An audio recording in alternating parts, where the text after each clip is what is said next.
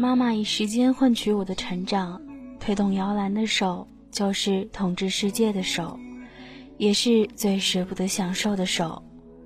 而我们呢，本身就是母亲身体的一部分。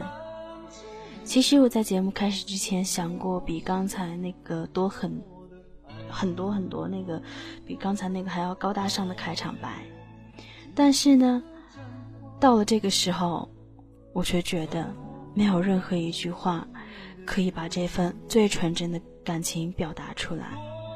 总觉得很多的词汇通过刻意刻意的修饰之后呢，就会变得虚伪而乏力。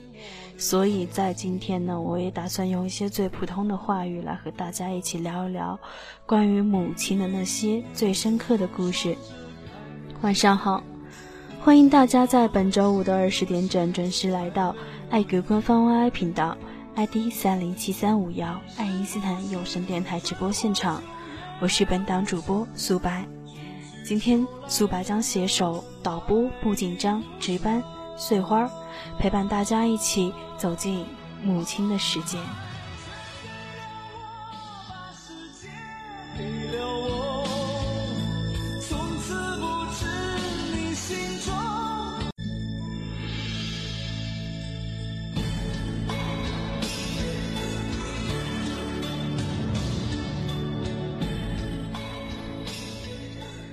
嗯在这周末呢，我们将迎来母亲节这一个非常重要的节日。嗯，那么如果嗯，大家有没有想对自己妈妈说的话呢？毕竟，妈妈已经陪伴了我们走过了十几年、二十几年的时光了，对不对？如果有的话呢，都可以根据我的导播不紧张发放在这个公屏上的小纸条格式编辑好你们的小纸条，四抽二买导播不紧张。嗯，那么嗯，大家都知道母亲节，不知道有多少人知道这个母亲节的由来呢？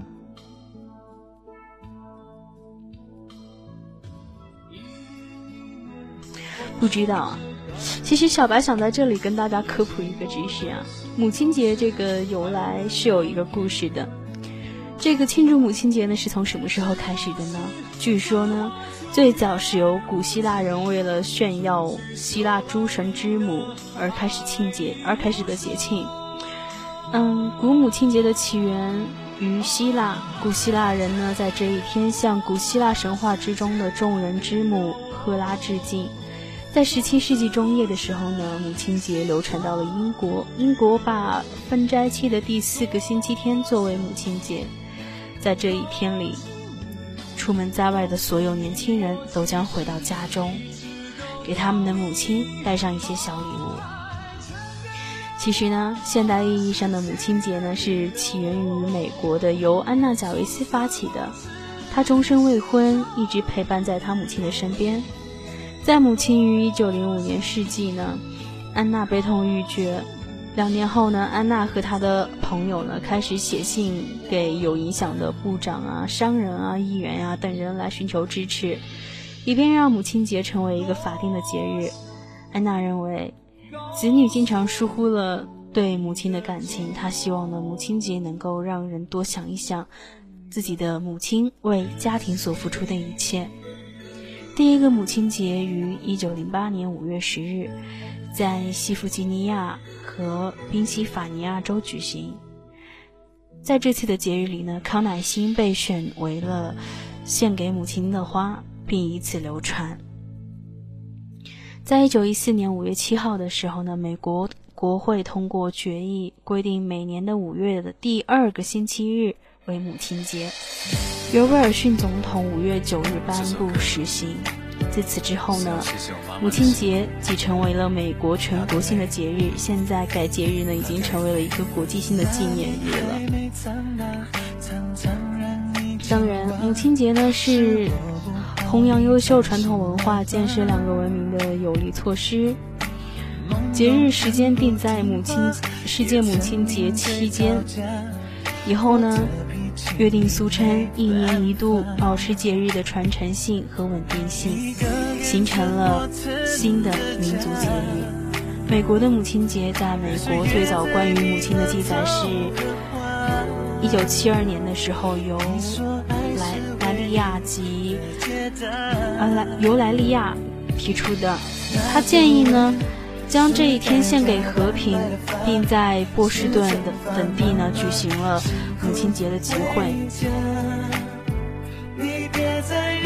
当然呢，小白呢现在给大家科普了这么多关于母亲节的故事什么的，嗯，那么不知道现在大家对那个母亲节应该是有了一个大体的了解了吧？那么接下来呢，如果有什么想对自己妈妈说的话呢，都可以根据导播不紧张呢发放在这个公屏上的小纸条格式编辑好你们的小纸条，私戳二麦导播不紧张。没仔细听啊，没仔细听没没有关系，这个故事后面还有。如果你想听的话，小白可以继续帮你讲，因为小白呢做了很足的功课哟。那我们先来关注一下我们的小纸条互动平台吧。我们的小纸条互动平台上面呢，收到了一张来自苏磊庄的小纸条。苏磊庄说：“祝天下所有的母亲母亲节日快乐。”身体健康，你们辛苦了。对呀，妈妈呢，其实是全家最辛苦的一个人了。小白记得有一个广告是这样说的：妈妈跟自己的孩子说，孩子呀，等你长大，妈就享福了。他的孩子最后长大了，长大之后，他跟。他又跟他孩子说：“孩子呀，等你结了婚，妈就享福了。”可是，孩子结婚之后呢，妈妈又跟孩子说：“等你有了孩子，我就享福了。”等到自己的孙子出世呢，妈妈又跟孩子说：“孩子呀，等你等你的孩子上学，妈就享福了。”可是等到他的孩子上学，妈又说：“等到你孩子结婚，妈就享福了。”可惜很多母亲都等不到这一刻了。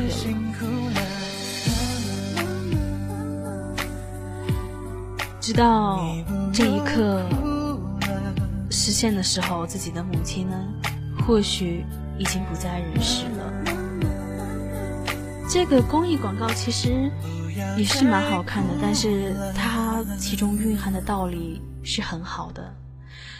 多陪陪自己的妈妈吧，不要让喜欢变成等待。好的，那么我们继续来刚才的小故事吧。在一九零七年，费城的安娜为了。发起确认全国性的母亲节而活动，她说服了母亲所属所属的教会，在他母亲的第二周纪念日呢，五月的第二个星期天举办了母亲节的庆祝活动。最后呢，每隔费城也是。呃，也开始同一天庆祝，呃，也是开始呢，同一天就是举庆举行这个母亲节的庆祝活动。之后呢，安娜和她的支持者们开始给写信给部长、企业家、政治家，要求确认母全国性的母亲节。最后呢，被接受了。在一九一一年的时候，几乎美国所有的州都开始庆祝母亲节了。威尔逊总统于一九一四年呢发表官方声明。让母亲节成为全国性的节日，就是在五月的第二个星期日。十七世纪，英格兰为表示对英国母亲的敬意，乃定四月四旬斋的第四个星期日为十七为母亲节。人们在这一天呢，回家探视双亲，并致礼表示敬意。当时呢。有许多许多的穷人必须在有钱人家里帮工讨生活，而被迫离家寄寄宿在主人家里。在这一天呢，主人们都会放他们假，并鼓励他们返家与妈妈团聚。为了增加欢乐的气氛，也是发展了一种特别的蛋糕。之后呢，随着基督教徒呢在欧洲扩散这个节日，转为对母亲的崇敬，表达了人们对赋予他们生命、保护他们免受伤害的精神力量的感谢。从此呢，教会的仪式便与母亲节在便与母亲节的庆祝活动呢相结合，以同时传达人们对母亲的与教会的感念。许多虽然呢，许多国家在一年一年中不同的时节呢庆祝属于他们的母亲节，然而在多数国家和地区呢，如丹麦、芬兰、意大利、土耳其、澳洲、比利时和台湾，都是在五月的第二个星期日开始庆祝母亲节的。一九零七年呢。有一位叫做安娜·贾维斯的美国小姐，看到许多在第一次世界大战中阵亡的将士的母亲和妻子孤苦无依、境况凄凉，便发起了母亲节的运动，以赞扬并安慰在大战期间备受痛苦的母亲们。贾维斯的小姐死，贾维斯小姐的母亲呢死于这个一九零五年五月份的第二个星期日。她为了纪念母亲并安慰阵亡。将士的妻子、母亲定那天为母亲节。当时，恰逢第一次世界大战结束，美国人召开阵亡将士的追悼大会，大会中决议通过母亲节。其后呢，又参又经过参议员汤姆斯汤姆斯弗林呃汤姆斯西弗林提交的参议会议通过呢，嗯，美国的威尔逊总统于一九一四年正式宣布为。国定纪念日而正式成立。母亲节发起了子女的感恩亲感念亲恩，具有无比重大的意义。在那个很得教会团体的好感与支持，在基督教的大力推崇下呢，很快的发展到了世界各国。现在世界上有许多国家都在纪念母亲节，我国也在这一天呢表扬模范的母亲，以弘扬母教。母亲节的特别标志就是荷兰石荷兰石竹花，也就是康乃馨了。这是贾维斯小姐在庆祝第二届母亲节的时候所选定的花。据说这是安姆生前最喜欢的一种花。参加庆祝的人呢，将这个花插到这个领子上，就像母亲健在的佩戴红色红色的康乃馨以示敬畏。而母亲过世的呢，就佩戴白色的康乃馨，表示纪念与追思。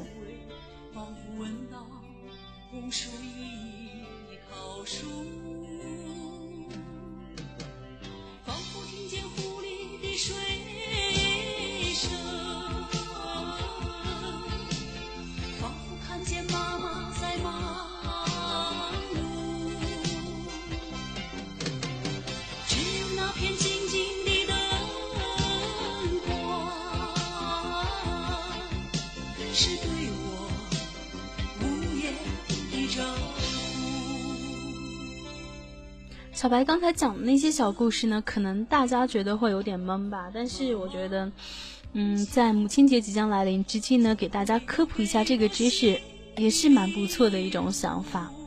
好的，那么接下来的这张小纸条呢，是来自淑女侠小爱的。小爱说：“嗯，我们家母上大人呢，就是神一般的存在，做饭好吃，什么都不用说了。”母上呢有一项很神奇的技能啊，嗯，他出门之前呢一定会先看一下房间的摆设，如果呢，嗯，我进了他的房间玩了电脑什么的，他回来的时候呢就会，嗯，和我一起好好谈一谈，比如说，呃，你今天玩了多久的电脑啊？什么玩电脑呀？我没有啊。然后夏小爱也还在那狡辩哈，然后呢，小爱的妈妈就会说，嗯。啊！不要再骗妈妈了。你看啊，电脑的位置都不对了，对不对？还有啊，你坐凳子的时候没有发现上面有一件衣服吗？你看看衣服都被你做皱了。哎呀，母亲大人，你这么牛逼，我爸爸知我爸爸造吗？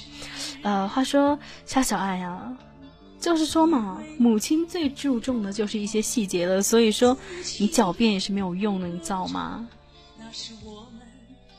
你这么爱狡辩，你爸爸造吗？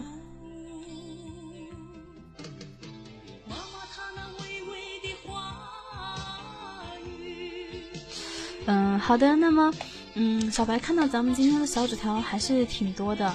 那咱们接下来呢，看一下咱们的第三张小纸条是由逆鳞发过来的。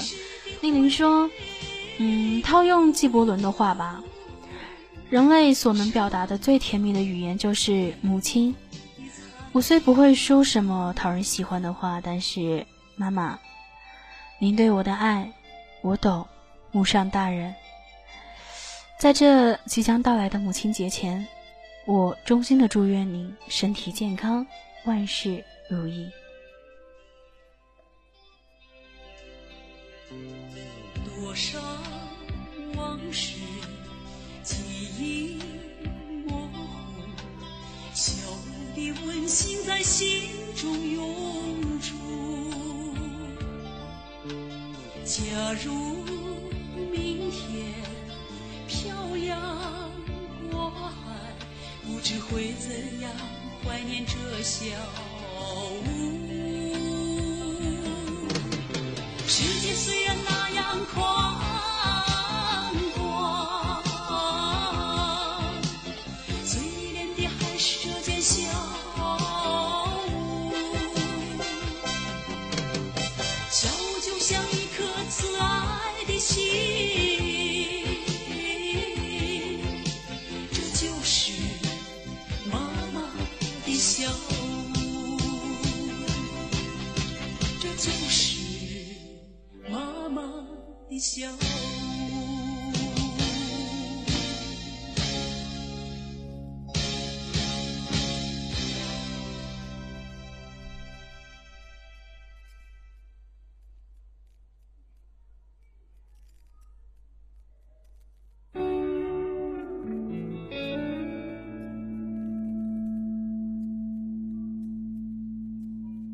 你是否还在我身边看着我？我思念的母亲，哦，默默的，默默的，像一轮柔美的月亮。生命一直是这样，充满谎言和血迹。你应该早点告诉我。应该早点告诉我。每当我在路上停下脚步，望着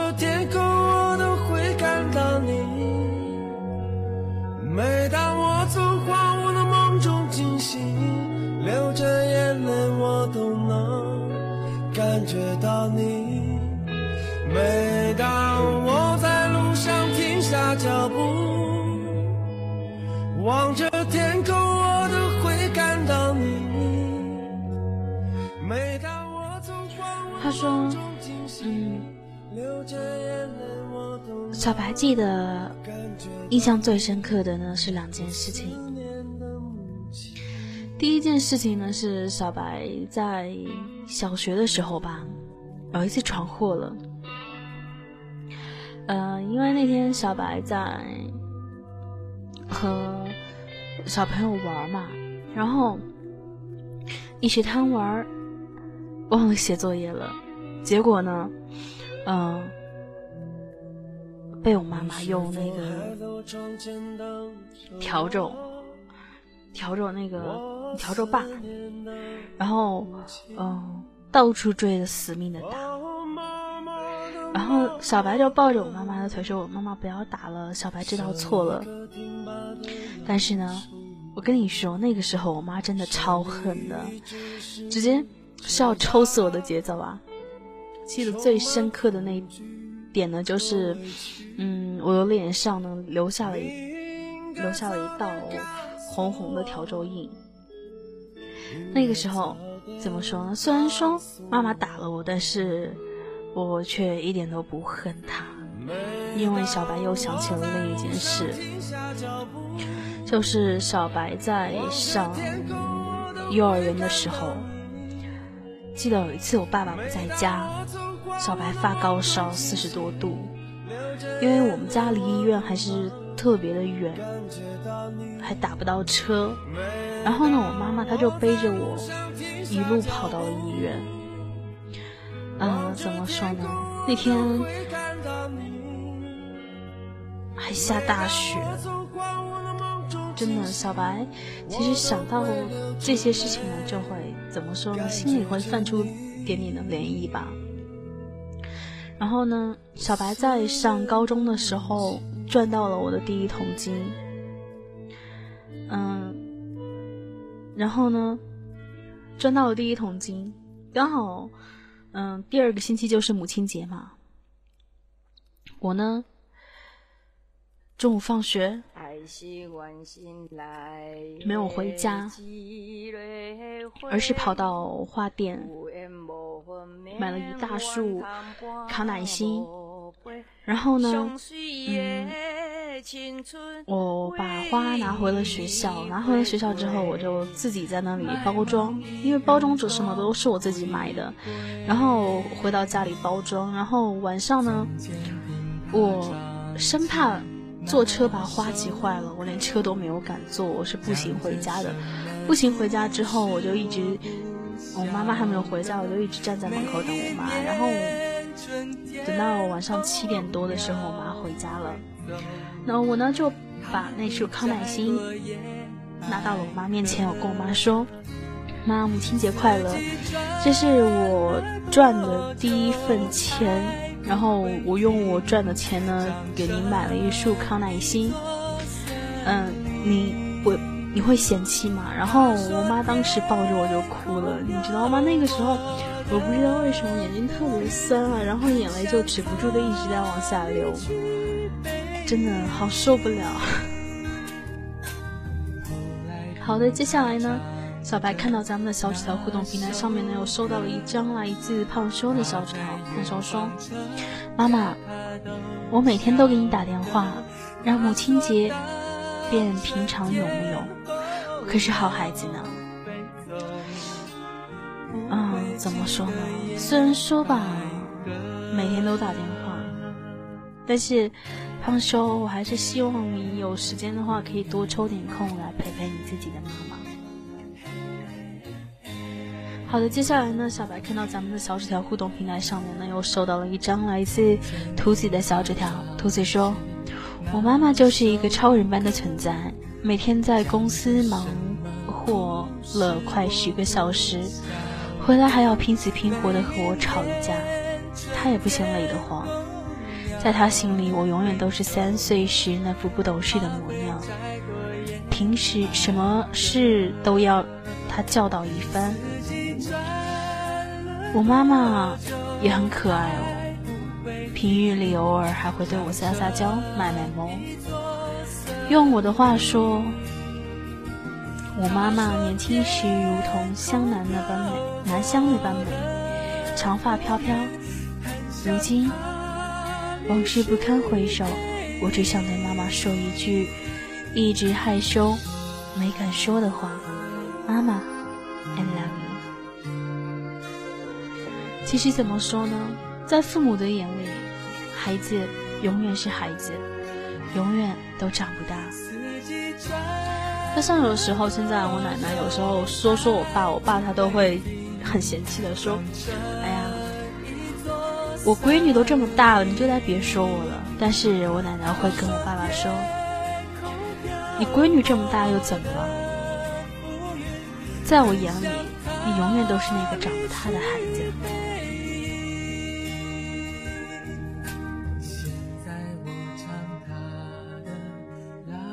他说每次做到母亲节的这个话题，我都会很忧伤啊。呃，当然呢，我也不知道这是为什么。好的，接下来呢，我们来看一看奶糖的小纸条。奶糖你在吗？哎，奶糖不在耶。奶糖不在的话，我们先来看别人的吧。哎，奶糖应该在的。哦，奶糖在的。那我们继续来看一下奶糖的小纸条吧。奶糖说：“妈妈，转眼。”您也老了，两年没有见到您了，你还好吗？还记得懵懂少年那时，您也才刚是那风华正茂的年纪啊。转眼你就五十了。你为我操劳了二十多年，二十多年的辛劳，也许只有你知道。借此佳节来临之际，我想说一声：妈妈，我爱你。话说奶糖，你也不用等多久了，你不是快退伍了吗？退伍了之后，你就可以每天陪在你妈妈身边了，对不对呢？你的那张结婚照片放在床头边，同样位置，同样画面，伴我多少好的，退伍要工作，退伍要工作，但是你也是可以常回家的，对不对呢？话说，时间真的过得很快啊，嗯。我妈妈说：“其实你刚生下来那会儿吧，嗯，就这么小一点点，头只有我的拳头大，脚只有我的我手的这个大拇指那么大。你瞧瞧你，这才多才多久呀，就长这么大了。”然后我就会很嫌弃的跟我妈说：“妈，都二十一年了好吗？二十多年了，我能不长大吗？”其实怎么说呢？在家长的，在爸妈的眼中呢，时间过得很快啊，因为那个时候你还是小小的一点点，但是在他们看来没过多长时间。虽然说呢，在你看来也许过了好多好多年了，但是在爸妈眼里呢，也就过了那么两几天的时间吧，你就长大了。嗯。怎么说呢？我突然想说一点什么，但是我又不知道我该说什么。好的，那么接下来呢，让我们继续来关注一下我们的小纸条互动平台吧。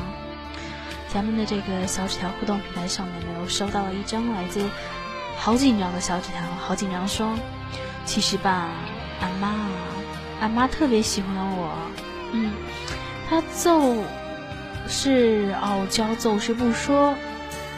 每次呢，我跟她说。妈妈，你肯定特别喜欢我吧？她就会特别傲娇的说一句：“老娘烦死你了，喜欢你，你不要想多了。”碰上一个这样的妈妈，我只有自己厚脸皮的说：“妈妈，我好喜欢你哦。”嗯，其实怎么说，我有时候很，我有时候很矫情的时候吧，我就会抱着我妈说：“妈，你喜不喜欢我啊？妈，你爱不爱我？”啊然后我妈都会一脸嫌弃的跟我说：“滚一边去！”哎呀，然后我就啊特别郁闷，特别纠结。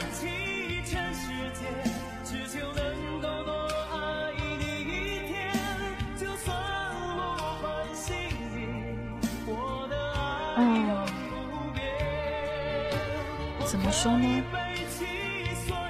其实，嗯，小白。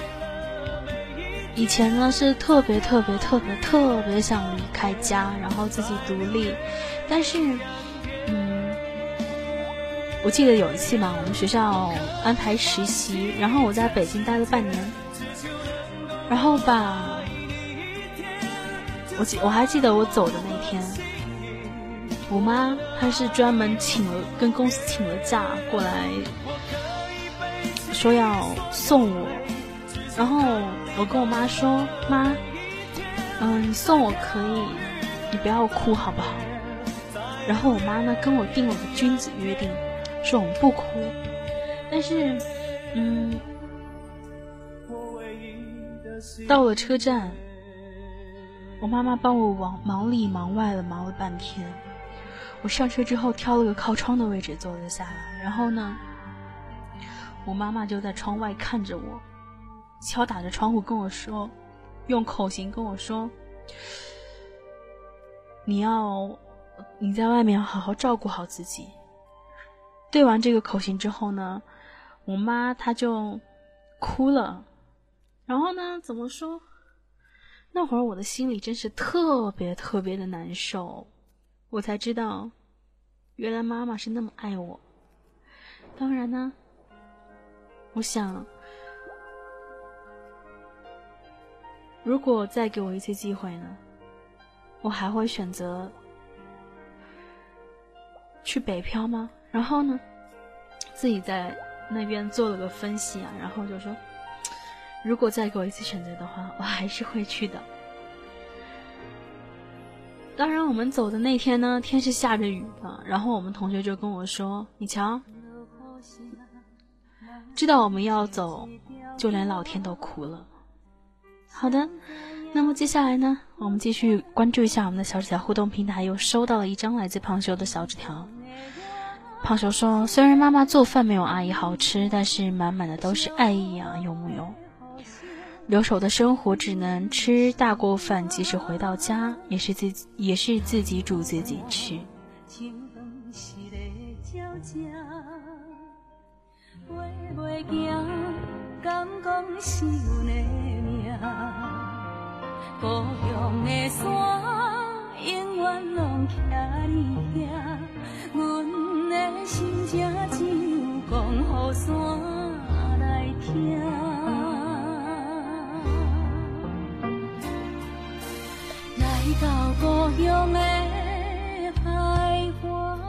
好的，现在呢是北京时间的十点三十一分。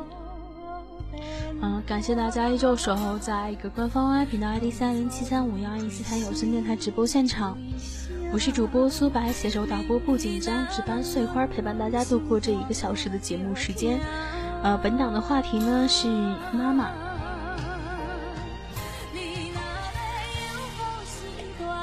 那么小白这里呢又收到了一张来自小米的小纸条。小米说：“小时候很叛逆啊，总是跟妈妈对着干。现在想想，自己真是个熊孩子，冲动的时候说过很多伤害她的话，很想跟她说对不起，却不知道要怎样开口才好。”只能用以后的时光好好的孝顺她，让妈妈过得幸福，让她因为我而感到骄傲。也祝所有的妈妈母亲节快乐。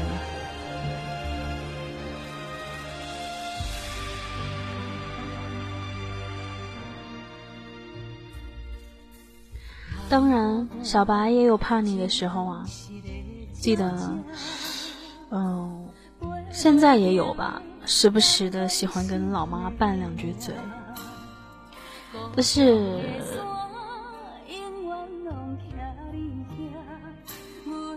怎么说呢？老妈她都不跟我计较的，因为我知道，嗯，虽然说妈妈有时候是很不讲理，但是她还是为了我们的好，对不对呢？好的，接下来呢，我们这里呢又收到了一张来自倩倩的小纸条。倩倩说：“妈妈一直陪伴着我的成长，给我最刚好的陪伴和爱，也想在这里谢谢她，给我那么多爱和关心。离开家的半年多时间，时常都会想念她，失眠，好好调整。”希望妈妈健康快乐，也预祝全天下的母亲母亲节快乐。为了？家己不在。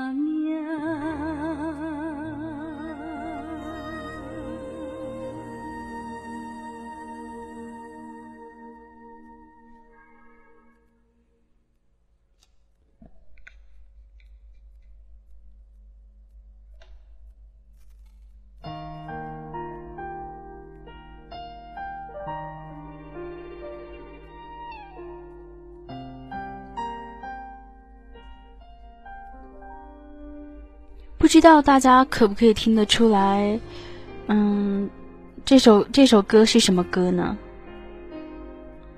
只听伴奏。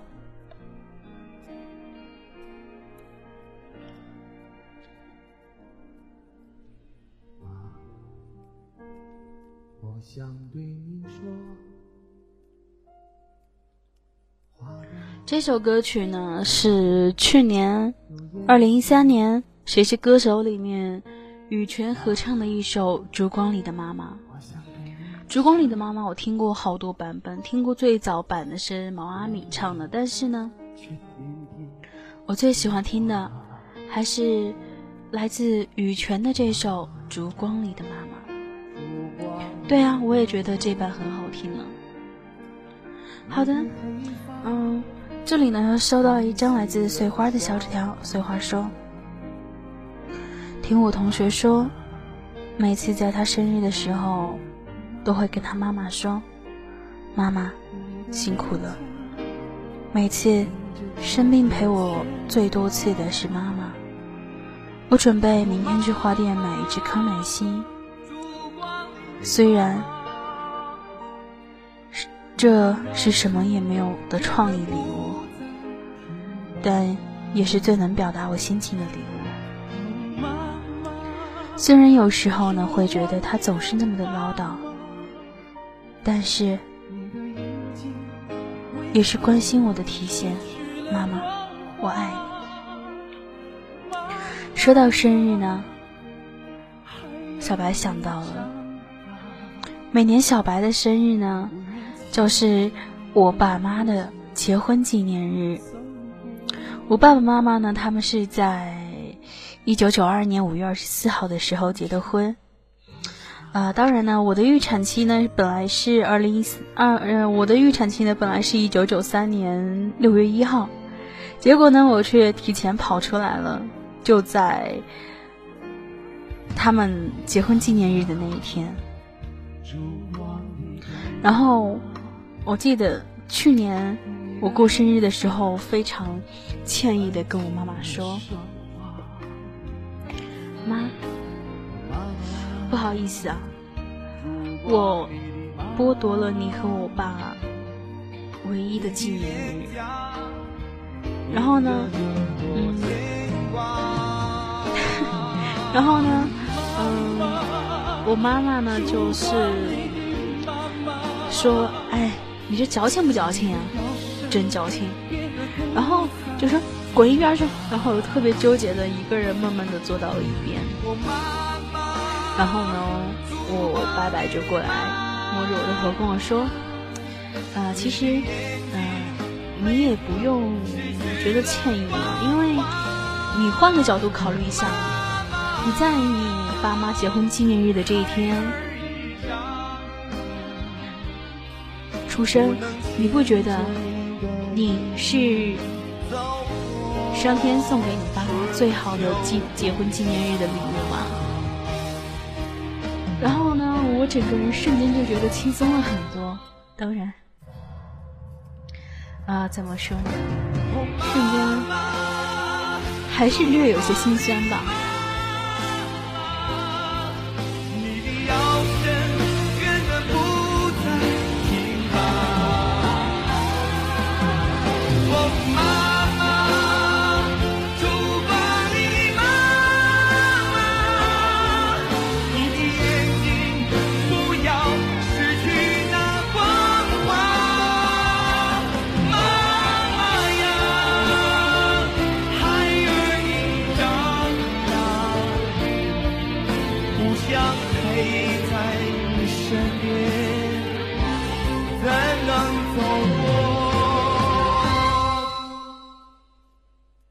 春秋冬夏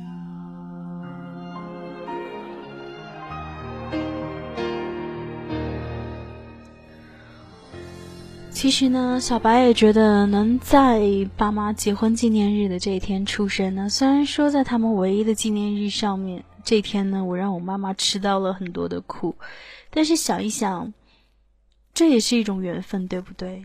我觉得呢，能和爸妈碰到一天，我也是很幸福的一个人。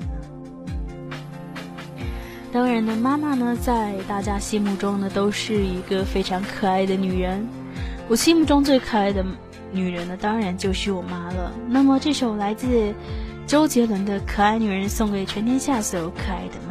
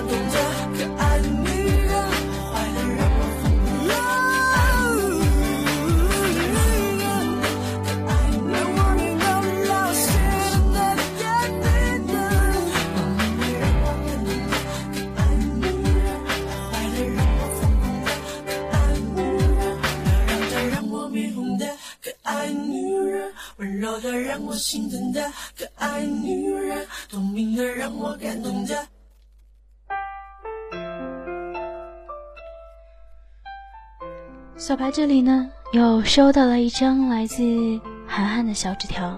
涵涵说：“其实我们的关系要怎么说呢？天天吵架，我的脾气呢真的很臭。你和许多母亲一样唠叨啰嗦，可是，一天不听还是难受呢。爸爸一直不在身边。”是你一直陪在我身边，我长大了，知道了你的苦，看到了你头发开始花白，其实有一点想哭。我一直很矫情，对吧？也许只有你可以这样包容我的臭脾气吧。妈妈，很谢谢你呢。有的时候我怨过你，为什么？不像其他妈妈那样怨过你，为什么不是富豪？可是那时是气话，希望你可以原谅我的不成熟。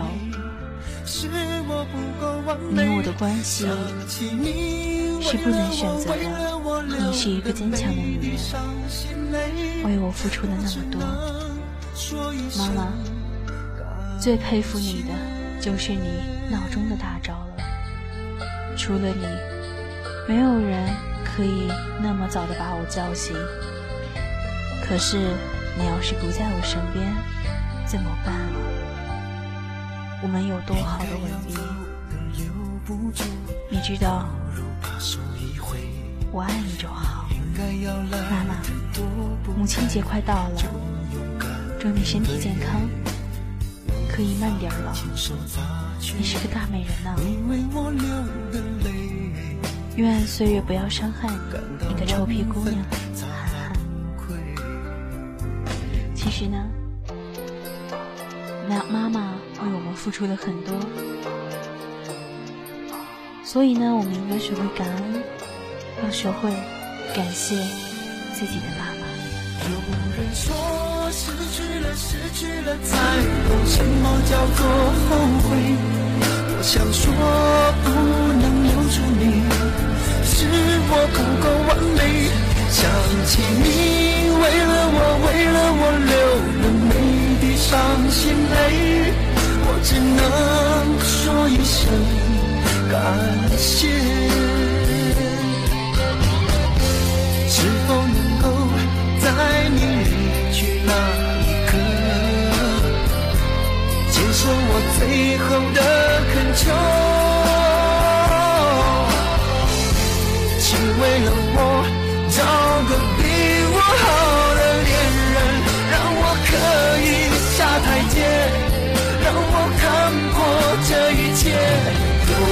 说得不到得不到的爱往往比较美。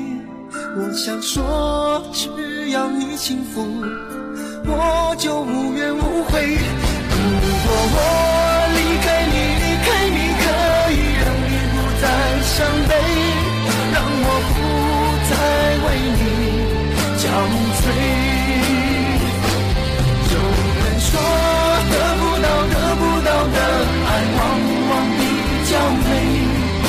想说，只要你幸福，我就无怨无悔。想起你为了我，为了我流的每滴伤心泪，我只能说一声感谢。好的，那么现在呢，已经是北京时间的十点四十八分了。呃，那么苏白的。每周一每周一个小故事呢就要开始了，嗯，大家不要嫌弃了，我们来听故事吧。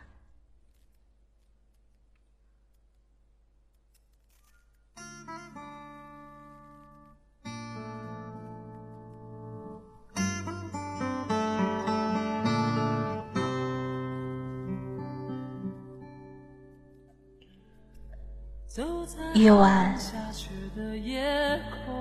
一弯冷月。挂在天空，它该是多么寂寞啊！天上一颗星星也没有，寂寞又再一次的在这个暗淡的小镇上蔓延。小米穿好了棉衣，戴上了帽子，系好了围巾，独自一人坐到外面的长椅上，望着天空入神。不知过了多久，月亮被乌云挡住了面貌，渐渐的暗了下来。一个小雪花落到了小米的眼睛上，好凉啊！小米伸出稚嫩的小手，感受着雪的温度。下雪了，妈妈，你看到了吗？是雪啊！谁也不知道小米到底在和谁说话。小米蹲在木椅上，抱住头哭了起来。我正好路过，听见了，便跑了过去。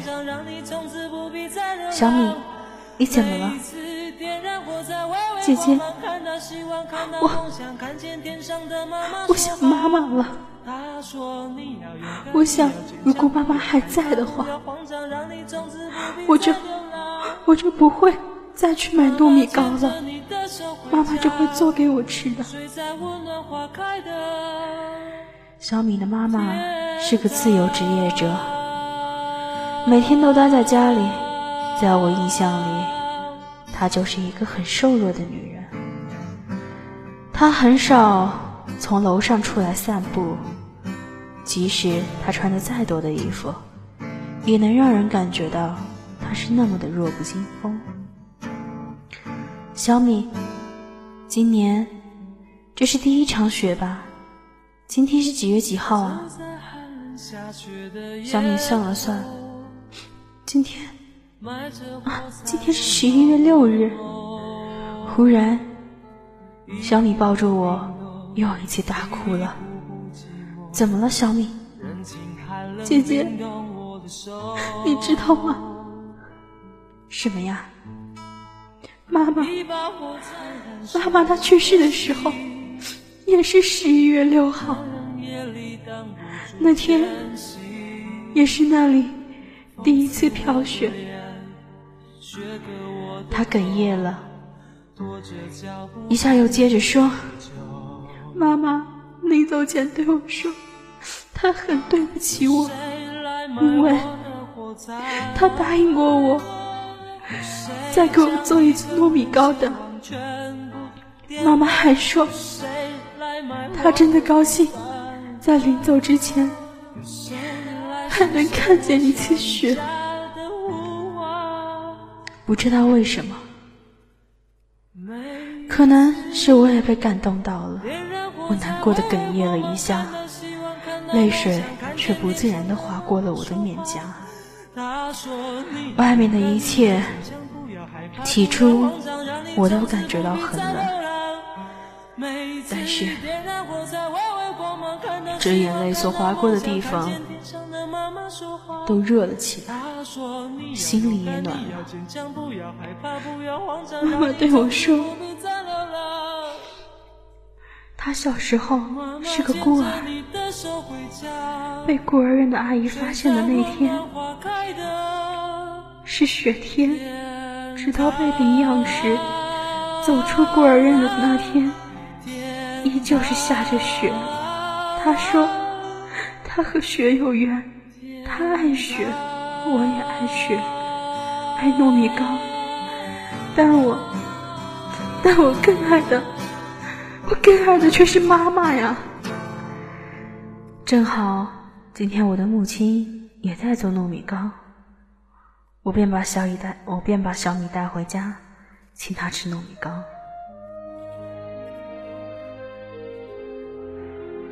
那天他一边哭一边吃一边说：“这是他母亲死后第一次吃到这么香甜的糯米糕。”母亲听了后。也开始流泪。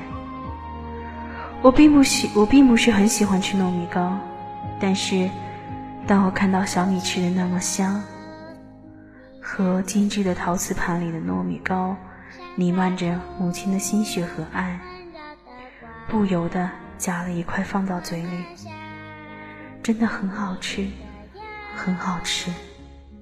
雪停了，月亮出来了。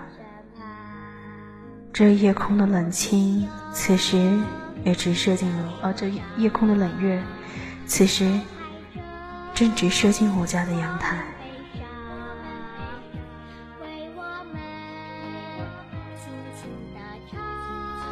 嗯，好了，嗯，咱们刚才的这个故事呢，小故事已经分享完了。呃，现在的时间呢是北京时间的十点五十五分。嗯，还有五分钟的时间呢，咱们的节目就要结束了。很感谢，呃，陪伴了我一个小时的不紧张，还有碎花。我想说，你们两位辛苦了。当然呢，还有二十位听众朋友们，谢谢你们的陪伴，你们辛苦了。那么在这首来自王麟柔的《有你的地方就是天堂》中，让我们结束结束今天这一个小时的节目吧。